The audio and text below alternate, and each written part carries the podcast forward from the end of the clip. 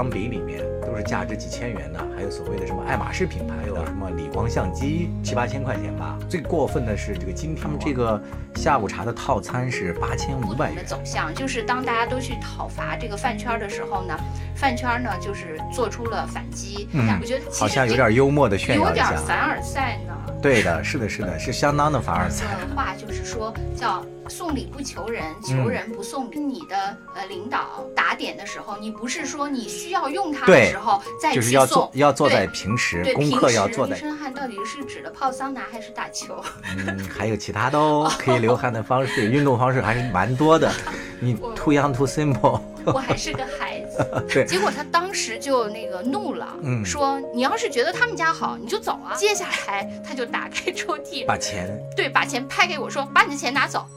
你能想象我是不是就都哭了吧？然后不，我当时只好继续哀求他，真的把自己逼到坚决，特别坚决的拒绝。是不是头顶上有探头啊？你看你又阴暗了吧？我就觉得人家心中有阳光。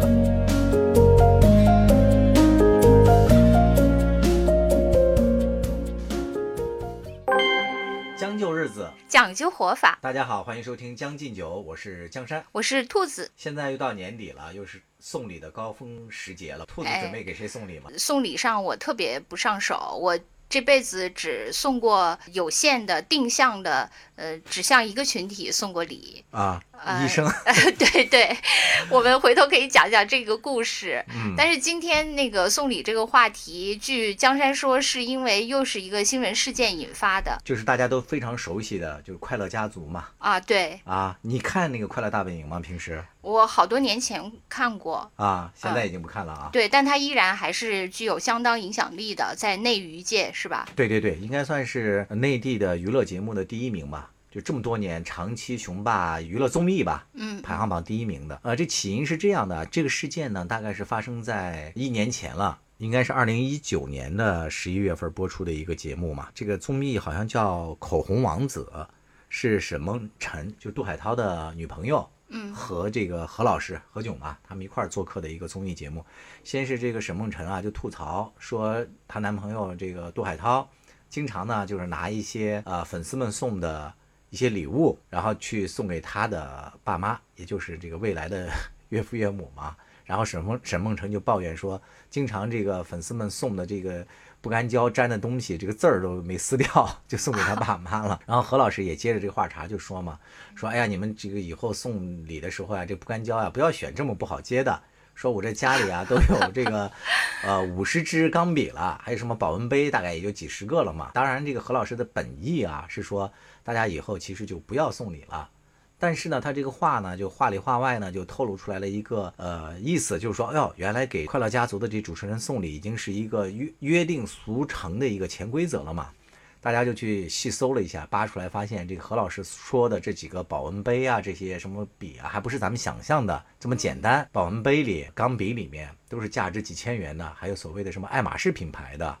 还有大家细扒下去啊，还有什么理光相机七八千块钱吧。最过分的是这个金条啊，直接送金条，就是张云雷的这粉丝嘛。后来他们说这叫应援礼。对你说了以后，我也去学习了这个文化。嗯，因为之前已经有长达一年了吧，大概从今年，呃，就年初就开始，就是对那个饭圈文化的一种反思。嗯，因为饭圈文化好像之前雄霸了那个网上很长时间，然后之后大家可能觉得被霸凌了很久，然后大家就开始反思这个饭圈文化。对。然后这次呢，就沿着这个思路呢，大家就又开始反思，呃，饭圈文化之下的这个姻缘。文化，嗯，就是说如何那个粉丝如何为这个偶像花钱啊，然后到处去他打去替他打点，然后有人说呢，这个是源自韩国的那个粉丝文化，嗯，然后有人又说不，其实这是源自那个日本的，因为那个应援这个词就是个什么援交什么这系列的吧，原系列的都是一个日语过来的一个词，但是很多人又说呢，说呃内娱呢，其实这个。个这个应援文化其实都没有发展到内娱这样那个丧心病狂的地步。嗯，然后就说，因此呢，就是就又在反思，就是说我们这个饭圈文化现在是多么可怕，就是互相攀比，呃，每个粉丝群这样互相攀比都到了这种令人发指的地步了，就是去那个为了让自己的那个 idol 怎么样，对，呃，但是呢，我又发现这里面又有一个那个不同的走向，就是当大家都去讨伐这个饭圈的时候呢，饭圈呢就是做出了反击。嗯我觉得他们首先反击就是他们晒出了那个很多他们其实跟呃就是湖南卫视呃快乐大本营这些工作人员就是沟通的一些内幕。对他们就是说，好像他们想说的，首先是他们受到了一些暗示，嗯就暗示他们，可能他们原来只是想送一些比较简单的礼物，但是呢，被那些工作人员暗示，就是你你这也送得出手。不过我觉得他们可能。受到了两方面的压力，一方面就是说，呃，不同的那个粉圈儿之间的攀比，然后就是你要送我也要送，就跟那个呃家长要送孩子上更好的学校一样那样的，对对同样的心态嘛不甘居人后嘛。对，大家都不能输在起跑线上。然后另外一个呢，他可能也是就是呃受到这个就是刚才说的，受到这些呃就是制作单位的某种暗示，而且他们之后就是这种暗示，大家都呃形成了一个默契以后，这件事情就呃滑向了更复杂的地步，就是像后来他们又爆出，就是说湖南卫视又有一些下属公司强迫这些粉丝必须从他们公司去高价买一些东西，就是下午茶嘛，他们的那个 idol 去录节目的时候，他们不是要有时候给这个工作人员说是请一些什么下午茶之类的，然后这下午茶呢不是普通的，像咱们啊就是喝什么几十元什么什么星巴克，咱们觉得就挺好了。他们这个下午茶的套餐是八千五百元，然后还来晒出了好多这个名单嘛，就发现有些人什么陈伟霆啊，还什么什么去的时候，还有金晨吧，他们底下的这个粉丝应援买了大概是八十份儿嘛。你想想一份哪八千五百元，八十份儿，这就哎，八千几五百元十万呢，是这一个粉丝团体一起吃的吗？还是就一个两个人吃的？给明星和这工作人员们买的，哦哦一份儿 买八十份儿啊。哦，我你看我的思路是多么的 low，我以为是大家的那个盒饭 其实也是那个应应援里的某一种吧。啊，对，反正就是他们这些，嗯，就还晒出了很多，就是这些粉丝。呃，准备的礼物特别精致，是给比如说呃快乐家族每对个人都不一样。没错没错，这这几天这个后续瓜特别多嘛，说那个吴昕这几年闲鱼就是二手平台交易上卖的，呃，也不是纯粹是经典类，可能也有一些他个人用品，但不管怎么说吧，就是卖了两百多万，你就想他这个肯定是打折嘛，是吧？卖掉的两两折三折的，实际上对呀、因为这个，大家为什么知道这是吴昕的号呢？就是因为吴昕不是之前曾经呃一不小心把某个做客他们快乐大本营的明星送给他的礼物，在节目上还展示过嘛？他给这个 卖掉了，结果后来被人家的粉丝给扒出来了，所以大家知道那个号就是吴昕的嘛。对，我是看到那些他们就是每一个明星，呃，上这个节目，粉丝送给每一个主持人的有特别详细的一个一一个那个大概一个图片的那个介绍嘛。然后有人就是怀疑说说这个图是不是伪造的，嗯说怎么会这么复杂清晰的，还有这种图会流出来。然后有有的那个粉丝团体里的人说说这种图原来就是存在的，是的因为他们每次都是集资嘛，集资之后就是你买了什么东西，要在这个圈儿里大家公示出来，你看我们都买了什么，给每个人送的什么，对对对因此当年就会有这种图片，所以这种图片并不是伪造的。没错没错，接二连三的一些小视频都爆出来了嘛。呃，小鬼马林凯去参加他们节目的时候，就提着那个东西去给他们送嘛，就说进到化妆间给何老师说，何老师这是我的那个什么什么的一点意思啊，就是大家送的礼物。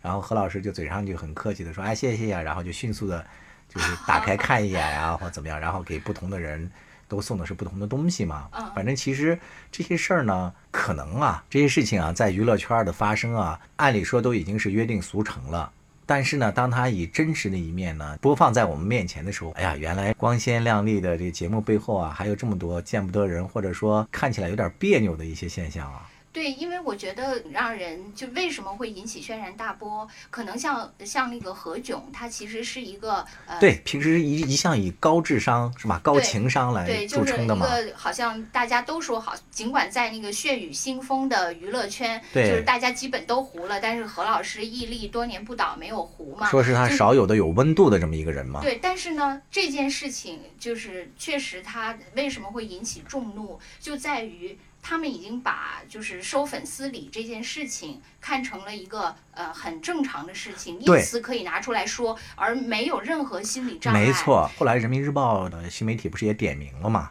就说这个送礼之风是不是应该杀一杀了，要反思。然后何炅也紧急在深夜发文道歉了嘛，说他的本意是呼吁大家不要来那个送礼嘛，本意一再解释。但是呢，大家都是从反面看到了，就是说，哦，那原来这个送礼啊，在你们这个内部说是不要送，但为什么送了这么多年呢？它已经是一个约定俗成的一个现象存在了。对很多人就是说你要拒绝，那绝对是可以拒绝的。没错就是你的沉默就是默许嘛，而且是的它还衍生了很多产业链，这显然不是默许这么简单可以解释的。是的，因为咱们中国是个人情社会啊，其实很多那个送礼收礼的事情，医生、老师这些都是因为医疗教育都是资源非常紧缺的这些呃行业嘛，是啊呃医生、老师都可能收过各种各样的礼，但是没有一个医生、老师会像那个何炅一样，就是说，哎呀，你看他们送了我这么多保温杯，就绝对不会在就是公开场合，当然他们也不是一个公众人物，但是至少。他们在自己的圈子里也不会这样说，证证明他们至少还觉得这个东西是个潜规则，是的，不是会拿到台面上来说的。对，在娱乐圈，可能因为呃披上了这个粉丝所谓爱的外衣之后，他们就觉得这件事情非常好像很合理了天啊，好像很天然，甚至还可以拿出来有点儿，好像有点幽默的炫耀一下。凡尔赛呢，对的，是的，是的，是相当的凡尔赛。是吧？是就会有这个，但是呢，嗯，这件事情就是另一个，其实我们想说的，就是嗯关于中国的这个送礼的文化。是的，就中国这个成语叫礼尚往来嘛。往往大家一开始的时候呢，就是要想表达自己的善意的时候，经常会把自己的这个心意物化嘛，或者说物品化，投其所好，送一些别人喜好的一些东西，像结婚呐、什么婚丧嫁娶，就随份子嘛。咱们现在也讲，但是呢，人之间本来是用来表达真挚情感的一种行为，庸俗化了，比如说比较功利了嘛。我如果要求你办什么事儿，你给我帮了什么忙，就物化到货币化了。刚才我们说的基本上都是发生在呃，就是资源紧俏的这些领域嘛，就对包括呃刚才说的医疗教育，还有就是它这个娱乐圈也是，因为大家都要搏出位嘛，嗯就是有限的上，刚才说了，快本已经是国内呃顶级的综艺，所以要能上那边露脸，肯定还是很好。因此，大家就是在这种资源特别紧缺的时候，大家就要在规则之外就寻找突破口嘛，所以嗯就会拿这个，因为有人说送礼是敲门砖嘛，对，对吧？但是我我这个是一个特别不会送礼的人，嗯就是你跟我说了这个以后，我去呃网上查了一下，发现。哇，中国真是一个那个送礼文化特别兴盛的国家。当然了，因为还有人写了类似于电子书，一步一步的教 大家怎么送礼。我觉得它里面给我的那个印象比较深的呃一个话，就是说叫送礼不求人，求嗯人不送礼。你明白这句话是什么意思吗？送礼不求人，不是说我送礼的时候不要把功利性的话直接说出来。这些呃怎么说？这些电子书或者是这些长篇大论，都好往往是基于职场的。啊，啊，他们都是基于职场，因为这个是中国最主要、最常见的一种日常的那种关系学嘛。啊，我好像有点明白你说的意，思了。在职场里呢，就是你要跟你的呃领导打点的时候，你不是说你需要用它的时候再就是要做，要做对在平时对，功课要做在之前。是是，你平时就要呃，就是按按时按点的去呃，怎么去给他送，包括那个，他们知道的太晚了，这他句话。对他们指导的特别详细，包嗯括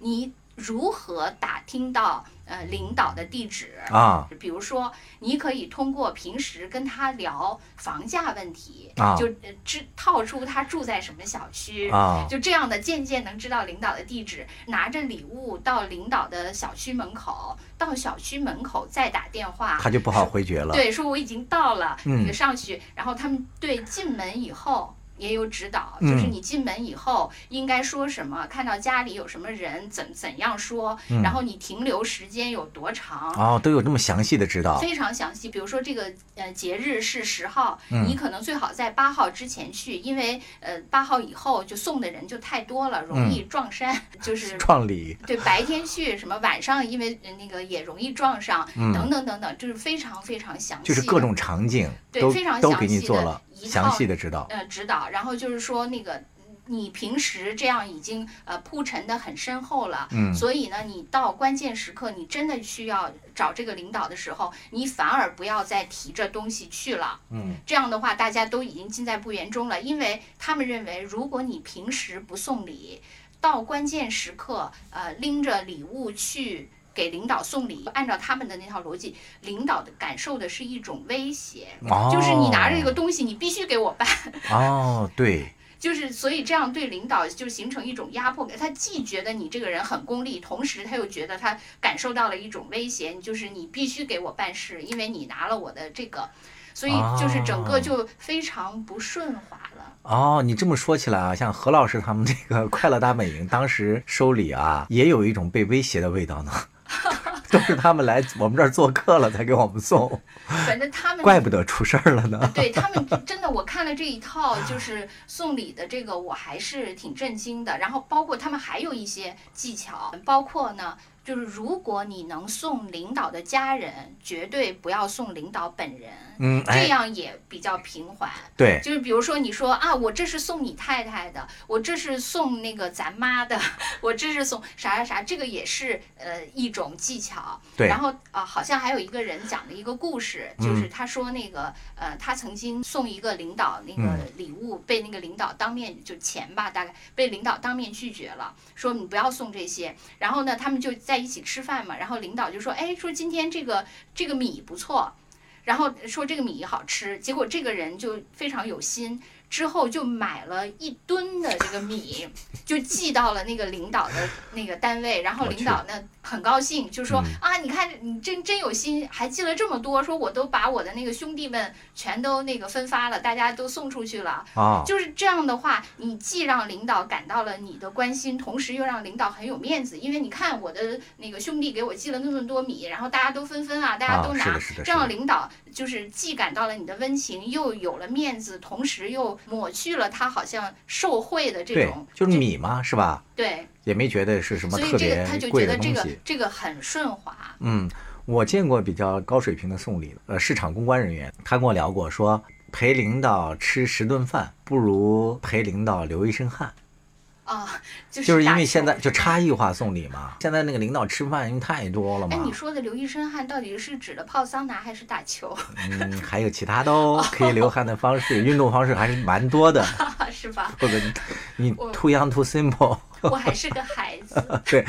就是另外一个就是现在不是反腐倡廉嘛，是吧？嗯就查那个也查的比较严嘛，不是还有好多记者都蹲守在一些什么豪华酒店门口嘛，就等着派公车或什么之类的。所以现在那个吃饭啊，就是这种已经是领导们不太愿意去或者是不太敢去的了。那这时候呢，就是陪领导去健身嘛，就最简单的来讲，到那个高尔夫球场，因为高尔夫都比较贵嘛，是吧？订个套餐或怎么样的，然后陪领导去打打呀，或者怎么，因为领导其实现在为了这个身心健康，能更好的为人民服务嘛，在这岗位上能够更多年的为人民服务，所以比较注重个人的这个健康，就投其所好嘛。一般能当上领导的，他的好胜心都挺强的，在这球场上啊，在各方面啊，就要有很强的哎这，个我适合去，因为我一切运动中都是输的，对 到你，而且你上了场从头开，始就甘拜土地。啊，你特别走心，你想努力打好，还都打不好对，。所以输的很真诚。对，领导就特别喜欢。我觉得我们这个节目好像沦为了一个厚黑节目，其实完全是临时抱佛脚。对，因为我我后来也看了，有人把那个送礼呢，就是分成了，他也是呃做了一些划分，就是一个是叫呃表达性的送礼，嗯一个是工具型的送礼。嗯就所谓表达性的送礼，就是说，呃，我们日常就是比如说朋友、长辈，就是一些真的是情感的一些那啊，个，其实就是我刚开始说的那一类嘛。对情感的一些交流，还有一些是工具性的，就是其实是有功利目的的。对功利目的的也分成这种，就是嗯平行之间和向上的等等的这些嘛。嗯发现我在这两类当中都嗯非常差。我觉得我可能以前就是一个呃说过好多次嘛，情商很差，嗯可能就是觉得呃我跟别人之间如果呃能就是大家彼此呃相吸引，或者嗯说看对眼儿了，那我们就是朋友。啊，呃这我不需要觉得这么多物对化的这种气场，我觉得可能在我们第一次见面的时候，嗯就双方就能感受到我是不是能交往下去，嗯可能不需要这种培植。但后来我觉得不是了，但、啊但开始我一直是。这样觉得的，因此我觉得在表达性的这种呃这种送礼的交换之间，我其实以前做的很差，太赤条条来到这个世界上的人。那骨子里是因为自己比较自信呢，还是说我就是我刚才跟你说的事儿不在，意？就是我就是觉得，如果我们两个能相交，可能我们第一啊眼就可以你可能更更看重的是灵魂深处或者是心灵层面的一种契，合可？能对其他人，我就觉得我如果我们气场不对，我就不需要去刻意。啊，但是如果我们气场已经对了，我又何须刻意？就是这种逻辑。种就以前是这样，但后来我就可就能促使你发生改变的原因是什么呢？我觉得我后来变了，是因为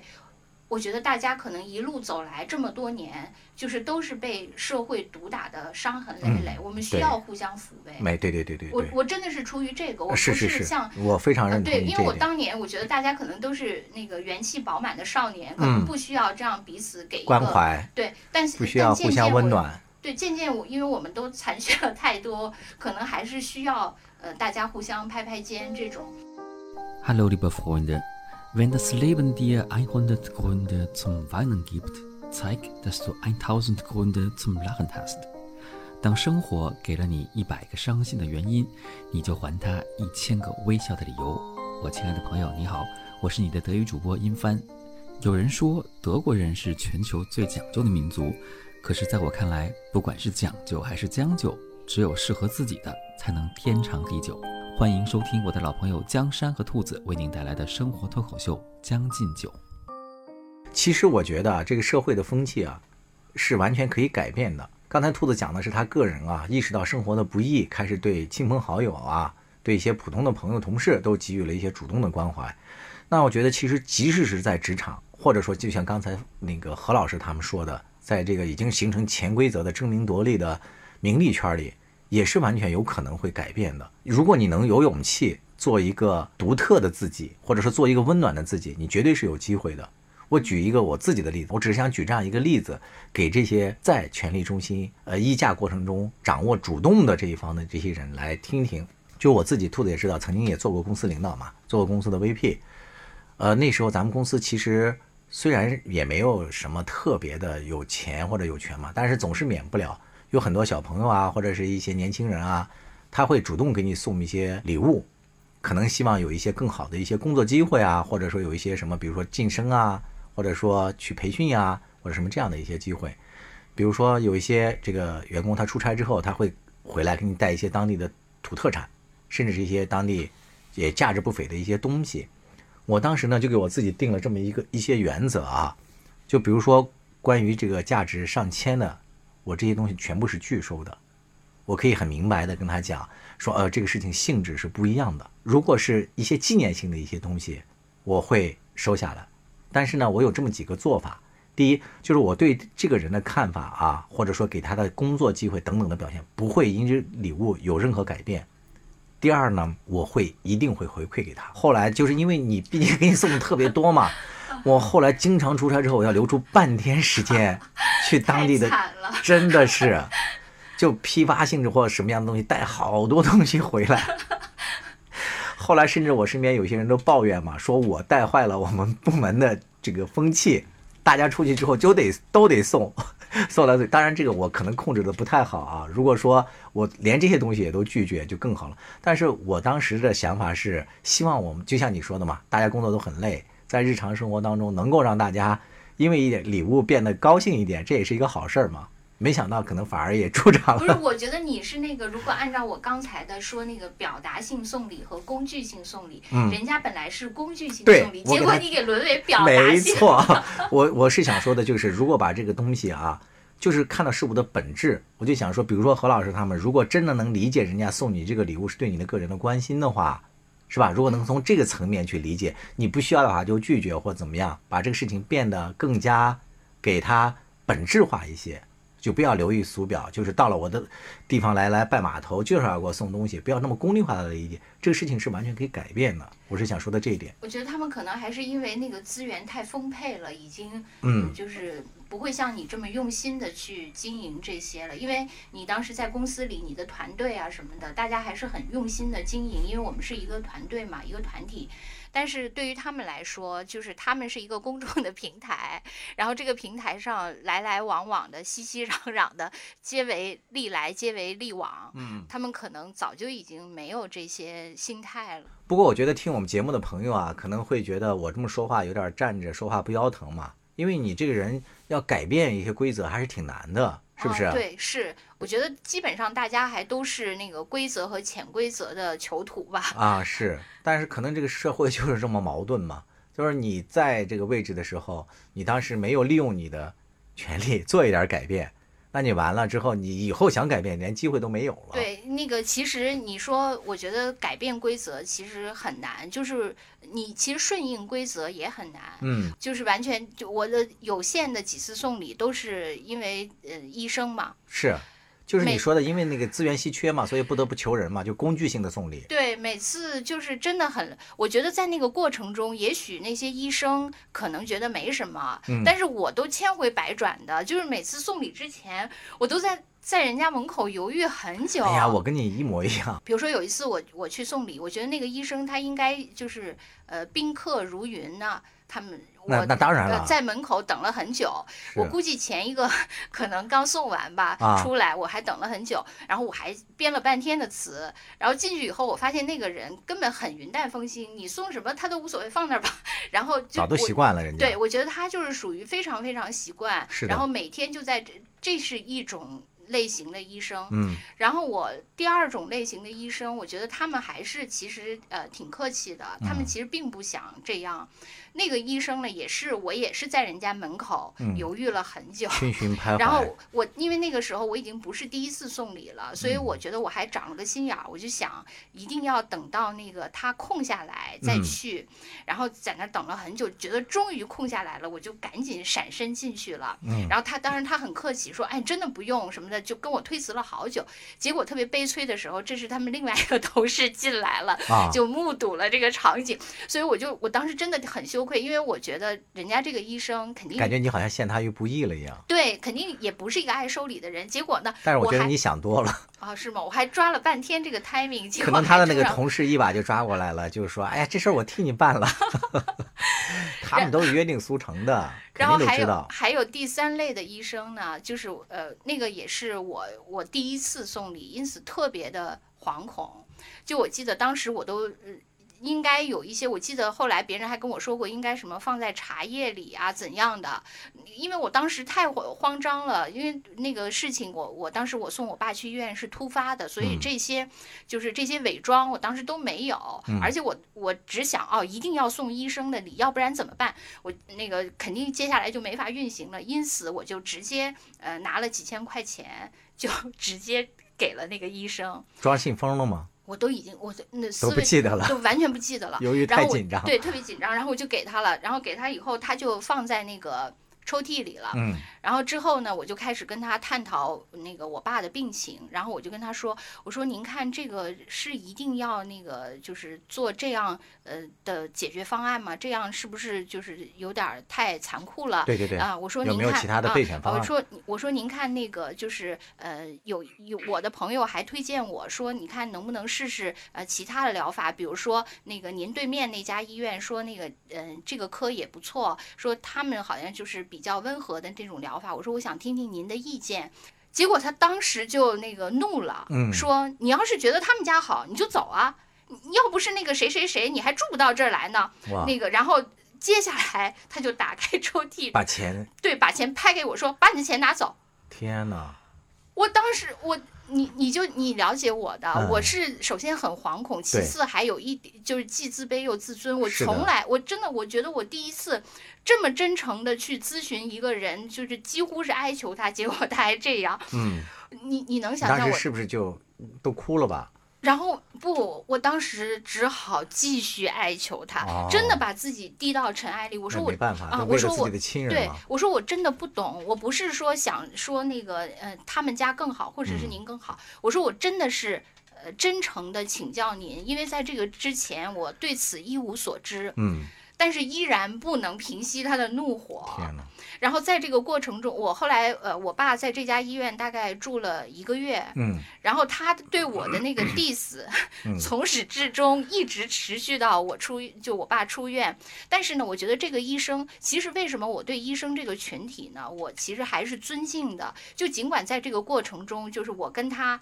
由于我不懂。这个行业可能不能体会到他们这些，呃，医生之间跟文人之间也有相亲的这个类似点吧？可能我没有体会到他们这个点，说了一些话冲撞了他，他呢也从始至终都在 diss 我，但是呢，我觉得他在对我爸的治疗上，嗯呃，我觉得他还是有职业道德的，啊按照他的那个呃就是规则在办事，并没有因此就有孰轻孰重。嗯所以就是说，他有理性的一面，但是他也有感性在不停的，当然也。首先是我，嗯就是送礼送的比较的那个简单粗暴，然后沟通也很差，这个就是我那个比较惨痛的一些送礼的经验，可能以后会稍微好一点。但是你说是不是在送礼的过程当中，到底是送礼的这个人更焦虑，还是收礼的这个人更焦虑呢？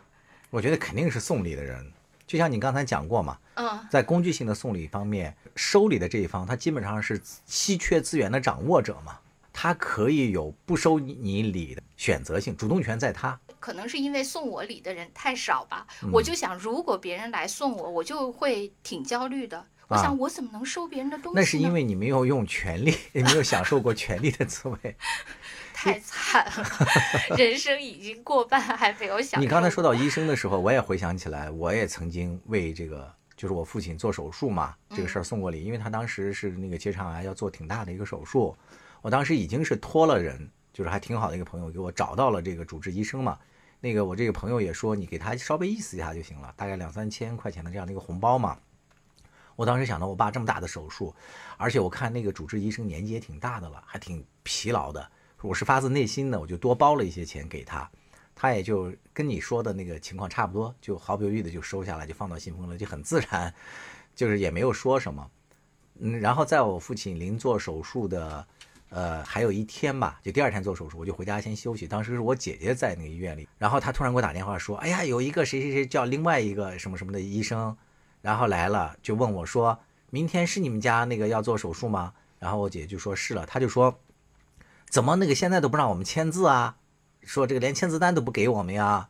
就其实就是变相的要钱嘛。哦，你不是已经给过了吗？我打点的这个是他们的主任，是这个科的主任，但是这个人呢是这个手术组，因为这个手术比较大嘛，他是这个手术组的某一个参与的医生。你看啊，就跟那？个快乐家族，每个人都要给，每个人都要送，而且他看我姐姐不太明白，他就跟我姐姐解释说：“哦，我们这个手术不是只有主任一个人做的，我们是一个手术组。他就这种强烈的暗示。嗯然后我当时因为我在家嘛，我就赶紧跟我姐说，我说你再给她包一个那个红包，嗯然后怎么怎么给她。我姐姐也紧张啊，她也没送过礼，嗯因为平时这事都是我打点的。她说我怎么送啊？我说他们这些人有一套的，你就那个赶紧去那个科室主任找他说，哎，您出来，我打听一个事儿，然后把他叫到一个没人地方给他就行了。嗯嗯，然后我姐姐还特别紧张，第一次送过礼送礼的人嘛，都这样。果然很顺畅，他就收了。然后没过多一会儿，他就来了，说：“哦，那个单子已经在我们那儿了，那个手术单是我没看到。当然也有很多人说啊，就说，呃，你们就是你们这些人那个搞坏了社会风气，就是你们不送，难道他就不给你们做吗？所以这个跟就是快乐家族跟粉丝之间的互撕是一样的，真的是，就到底谁是那个罪恶之源？大家都是有需求的嘛，有需求就会形成这个，一方有需求，另一方又不拒绝，然后那个呃需求的那个那个胃口越来越大，然后就形成了现在这一套。是的，嗯没有办法去改变这个整个的社会。我唯一能做的就是，当我自己有这个权利的时候，嗯当我自己做领导的时候，人家来求我不这么去做，嗯，是吧？我把它变成从工具性的礼物，给它变成另外一个表达性表达性的礼物，而且我礼尚往来，你送我一份，我也回回馈你一份，我这个回馈是同样的礼物，也表达我的真情实感。我觉得这是我能做对到，的。但是就是因为你这个会很累嘛，就像你说的，你自己出差还得花半天儿把这个呃所有下面的人的人情都得还一遍。但是你想，如果就是两相对比，如果我是一个有权利的人，我可以随便收，但是呢，我并不需要付出。另一方面呢，我为了扭转这个，我还得以一敌十的把以一敌百的把这些人情都给转换了。那你想孰轻孰重，哪个那个大家都会怎么选呢？所以像你这样的，我觉得真的就是一百个领导里也不会有一个。对，所以我现在也当不了领导了，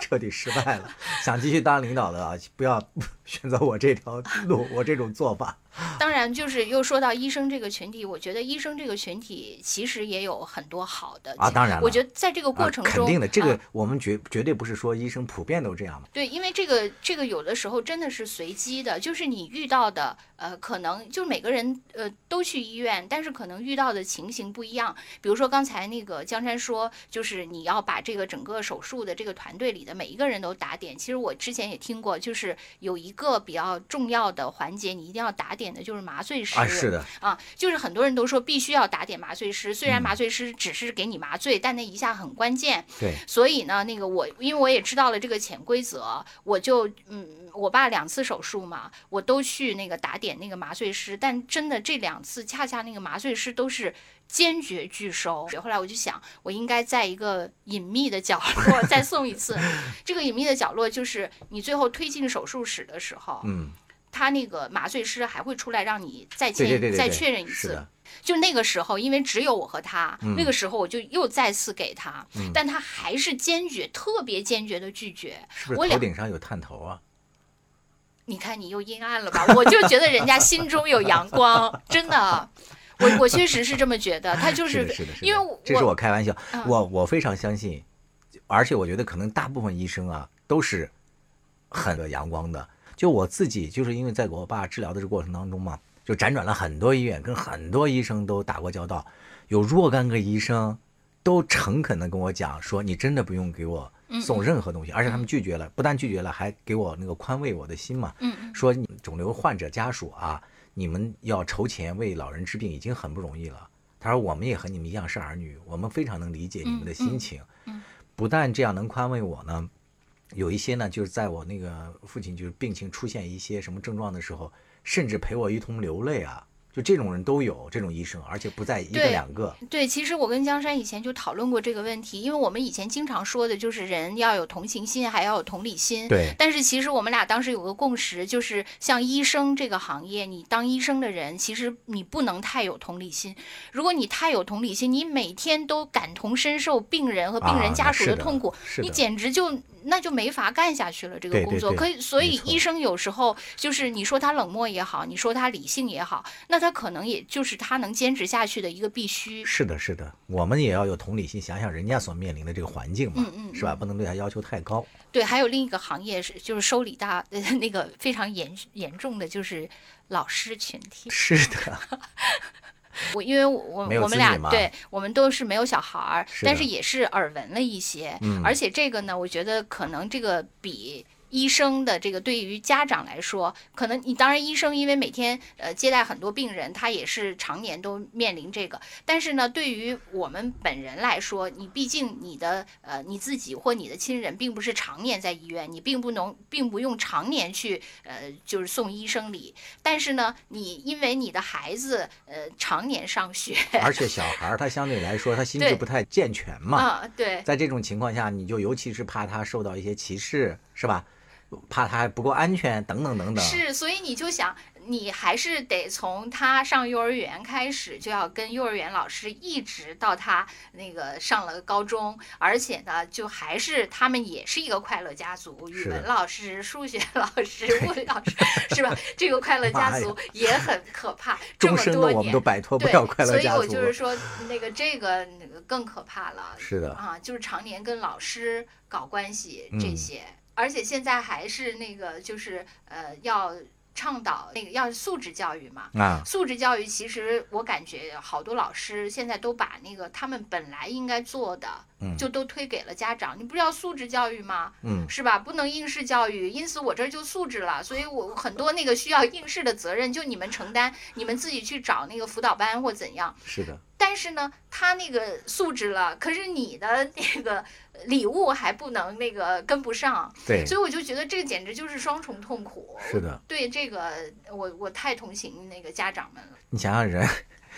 从刚开始出生，你的父母为了生你，现在进医院，现在要进好的妇产医院，都得开始求人，然后上幼儿园、学校、考学，还要跟研究生导师搞好关系。你看现在多少研究生孩子出事儿的，完了走上工作岗位之后，还得和领导，生了病了还得和这个医院的，我的妈呀，感觉这简直是你的一生当中的快乐家族无所不在。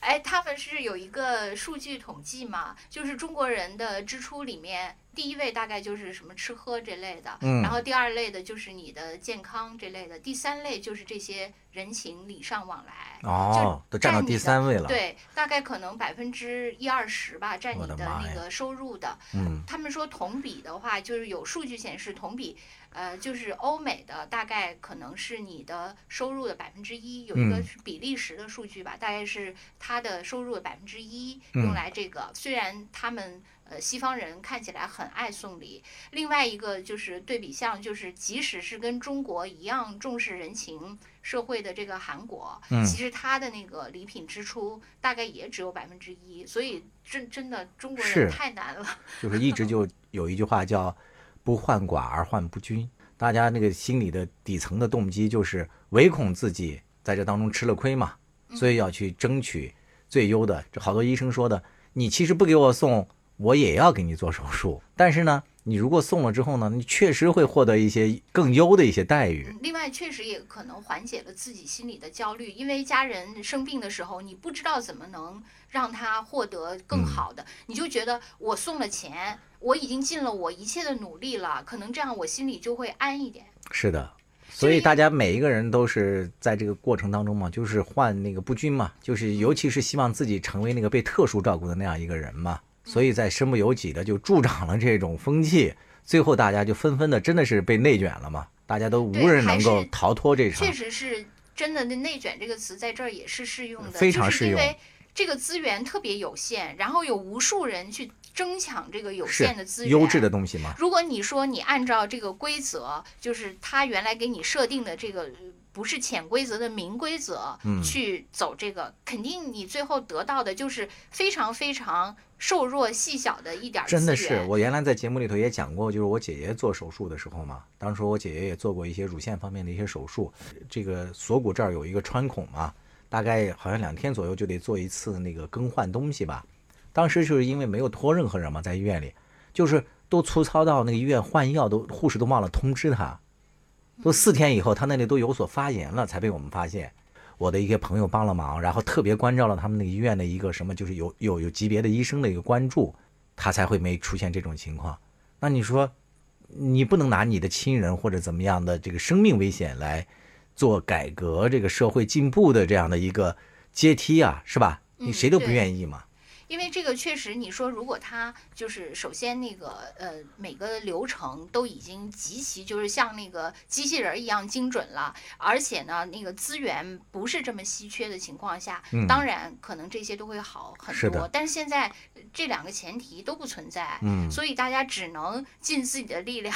在那个明规则下面搞点儿潜规则了。是的啊，因为这个是太关键的领域，嗯就没有办法。最后要想强行上价值的话，就只能说，在其位有其权的人，你们能够心地 多善良一些啊，尽量的多为这个求你办事的这些人多考虑一下，嗯能够把工具性多变成一些情感性的这种东西去考虑，多多办一些事儿。我跟江山也剖析过自己嘛，就是呃，经过那个，一个是经过这些事情，我也觉得应该多跟嗯，就是彼此之间有一些那个表达性的沟通。另外呢，我就是说我通过呃那个家人的这两次住院，也结交了几个医生的朋友。嗯我那个日常呢，就是逢年过节也会给他们那个寄一些礼物，但是都是一些小礼品。嗯我我跟他分析过，我觉得我这个里面不能说没有功利的因素，因为我们以前也多次在节目中号召过，就是要交几个医生的朋友对嘛，在现在的这种资源嘛，啊社会的那个资源这么紧缺的情况下，这个我觉得我确实也有功利的成分在，但另一方面我确实也有感谢的成分在。是的是的因为我觉得这些人真的在我特别困难的时候帮助了我，是的而且经过了这个困难，我发现他们真的是愿意在困难的时候无私的帮助你的对一些朋友。值得结交的朋友。对，所以真的是一个呃复杂的那个心理，所以我我觉得可能我们在现阶段的这种呃社会环境下，可能就是要以既 兼顾表达性，也要兼顾工具性的活下去。是的，在这个阶段当中，为了高质量的活着，只能这样下去嘛，对吧？也不能太那个住在无菌盒里一样，就站在道德的制高点去要求和我们一样嗯，蝼蚁般生活的普通人。对我们这期没有是厚黑学，就是浅灰学吧。是的，就是大家也可以学学我和兔子。你看我们两个每期做节目，我们也互送礼品呢，但我们送的真的是发自内心、自己喜欢的啊，啊，对。以，自己手工制作和低成本 因为那个为主呃，全部都是那个叫什么？第二种是礼节性的、呃，对，就是表达性的表达性的，真的是表达性，特别表达性的。因为江山特别厉害嘛，他就是各种那个。没有，兔子的妈妈也很厉害，不是兔子妈妈，做就是因为你太厉害，我只好寄出我妈。对我们展开了礼节性的军备竞赛，是吧？兔子妈妈做的面包非常好吃，就是比啊什么生活啊，是有点上这都真的要。一再将就的活着，总有讲究的念想。将进酒，不打烊。